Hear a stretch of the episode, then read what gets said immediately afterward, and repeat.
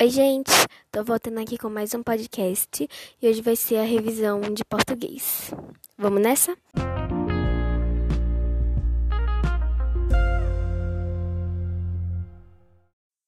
Vamos começar falando um pouquinho agora sobre crônica. Bom, crônica é um gênero literário, né? Que mais ou menos envolve fatos do cotidiano. Eles tentam misturar a parte ficcional com a parte real Tipo, algum acontecimento que a gente vê na, na rua. Ele possui linguagem em primeira ou terceira pessoa. No caso, o narrador pode ser um personagem da história ou algum observador que estava observando a história. É, é um gênero que é uma linguagem leve, descontraída, que narra fatos do cotidiano. É um estilo poético e procura documentar a realidade. Por exemplo, ele é meio ficcional, mas ele não.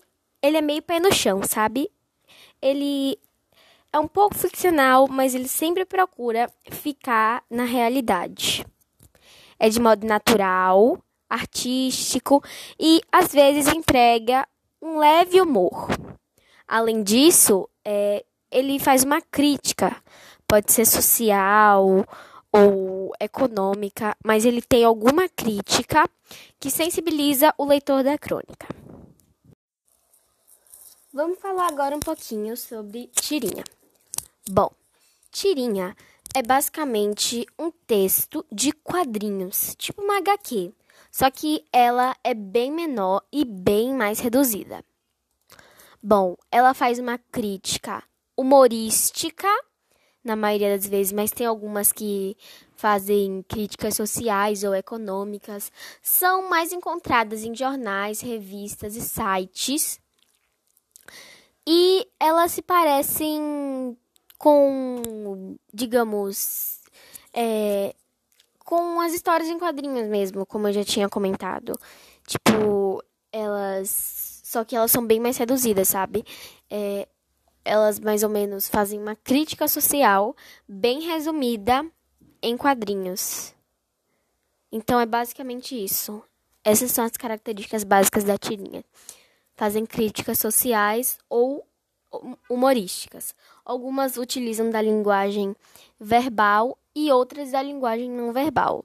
Algumas utilizam também a linguagem mista, que é, que é a linguagem verbal e a linguagem não verbal ou seja, elas algumas utilizam figuras e falas, outras utilizam só figuras. E a mista utiliza tanto a verbal quanto a não verbal.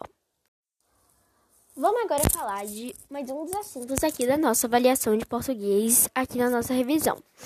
Bom, um dos assuntos é a significação das palavras. As palavras, elas possuem vários significados e depende do seu contexto e de onde está sendo usada. Bom, algumas palavras são chamadas de palavras polissêmicas. Elas possuem mais de um sentido. Por exemplo, manga. Manga é a fruta e a manga da camisa.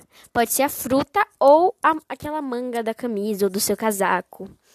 Ou também a palavra carteira, que pode ser a carteira de guardar dinheiro e também a carteira onde tem nas, nas, salas, de, nas salas de aula. Bom, é, um, do, um dos outros sentidos de uma palavra é o sentido conotativo ou sentido figurado. Ele, esse sentido, ele tipo, é um sentido novo, diferente daquele normal, sabe? Diferente. Por exemplo, vamos dizer a palavra minha cabeça tá fervendo. Bom, é, isso, no caso, seria um exemplo de sentido figurado. Porque a sua cabeça não está fervendo de verdade. Sua cabeça não está ebulindo. Sua cabeça não está, tipo, fervendo mesmo. É, nem em ebulição. Nem está escaldante. Claro, porque isso não, isso não é possível. Então, esse seria o sentido conotativo. Minha cabeça está fervendo. A sua cabeça não está fervendo de verdade. Mas é eles procuram um significado novo, entendeu? Mas diferente daquele sentido denotativo ou aquele sentido literal. Por exemplo, o chá está fervendo. É o sentido normal. ele quer dizer fervendo no sentido de ebulição mesmo. Mas, tipo, sua cabeça, ela não, ela não ferve de verdade. Claro que não. Tipo, é só um exemplo. Ela não ferve. Tipo, ela não fica em ebulição. Mas o chá sim fica. Então, no caso do exemplo do chá, ele usa o, de, o, sentido denotativo, ou seja, o sentido literal, o sentido comum da palavra fervendo. E no sentido conotativo, ele usa, ele explora um sentido mais amplo, mais variado. Minha cabeça está fervendo. É o sentido conotativo ou o sentido figurado. Então, o sentido denotativo é o sentido literal e o sentido conotativo é o sentido figurado. Mas um significado das palavras é os hipônimos, hiperônimos, antônimos, sinônimos. Poxa, tanta coisa assim, vai ser muito difícil de gravar. Não, relaxa, é, é bem simplesinho. Bom, eu creio que sinônimo e antônimo todo mundo saiba, saiba como é. Mas mesmo assim eu vou dar um exemplo breve. Bom, é, três substantivos é, três substantivos que têm a mesma classificação são sinônimos, tipo sentidos parecidos. Vamos imaginar a palavra cachorro. Quais seriam os sinônimos de cachorro? Dog, cão. Tipo, várias palavras que possuem o mesmo sentido. Por exemplo, sinônimo de Coca-Cola. Refrigerante. É, um, é, um, é, um, é uma palavra que possui o mesmo sentido de outras palavras diferentes. Entendem?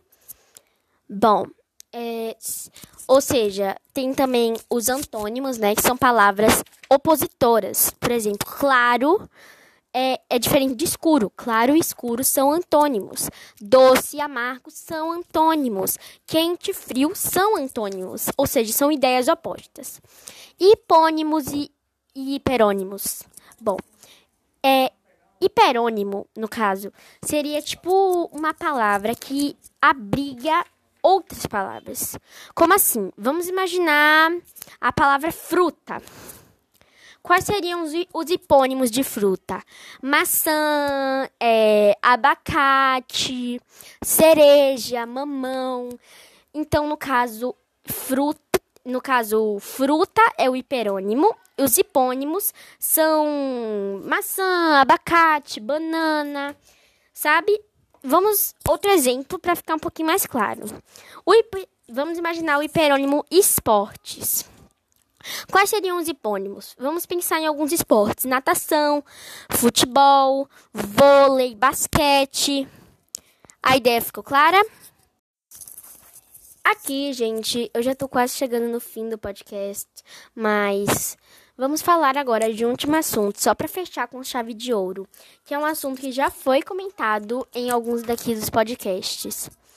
Bom, é, esse último assunto é o de figuras de linguagem e você, as pessoas que já ouviram o meu podcast sobre esse assunto específico, eu acho que vai ficar mais claro para elas. Então, quem não ouviu, aproveita e vai lá ouvir, que agora eu vou só fazer um, um resumo bem breve sobre as figuras de linguagem. Eu não vou falar todas as figuras de linguagem, vou falar só algumas. E para tudo ficar mais claro, quem tiver dúvida nesse assunto, é, checa lá meu podcast de figuras de linguagem, tá? Então vamos começar aqui? Basicamente, eu acho que vocês já conhecem algumas figuras de linguagem. Vamos dizer que ironia é uma figura de linguagem. É, onomatopeia é uma figura de linguagem. Antíntese é uma figura de linguagem. É, eu vou só explicar algumas aqui, é, as mais simples e mais rápidas, para não ser injusto com ninguém. Tanto quem não ouviu o meu podcast, tanto quem já ouviu. Então, quem não ouviu, aproveita e vai lá ouvir, que tá bem legal. E eu explico direitinho todas as figuras de linguagem. Aqui eu só vou fazer um breve resumo, tá? Então, quem não checou, vai lá checar. Bom, vou falar agora um pouco. As figuras de linguagem que eu vou falar é ironia, antíntese e onomatopeia. Bom, onomatopeia é aquela figura de linguagem que é tipo uma escrita para imitar sons e ruídos. Bom, é, essa figura de linguagem, ela mais ou menos é mais usada em tirinhas, em charts, em cartoons. Por exemplo, é quando aquele personagem cai, aí faz tum. Só que escrito, não em barulho. Tipo, você escreve um som. Por exemplo, o som do relógio numa tirinha é tic-tac, tic-tac, tudo lá escrito.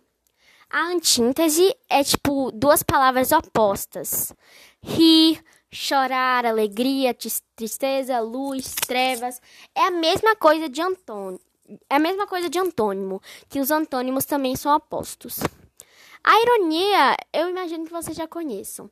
É aquela figura de linguagem que consiste é, na, ridicul na ridicularização de alguma palavra. Por exemplo, transformar aquela palavra no sentido contrário. Ou seja, ela produz um humor. Quando você diz, nossa, quem foi aquele inteligente que quebrou o computador? Você não quer dizer que a pessoa é inteligente, você quer dizer ao, o contrário. Isso é ironia. É, ele ridiculariza a palavra, dando um humor. Basicamente, é isso que é figura de linguagem. É, as, existem várias outras figuras de linguagem, como metáfora, personificação, prosotopeia, metonímia. Então, eu perderia tempo falando de tudo aqui de novo. Então, quem ainda não assistiu meu outro podcast de figura de linguagem, checa lá que ficou bem legal. Eu expliquei todas as figuras de linguagem bem direitinho. Então, gente, o podcast vai ficando por aqui.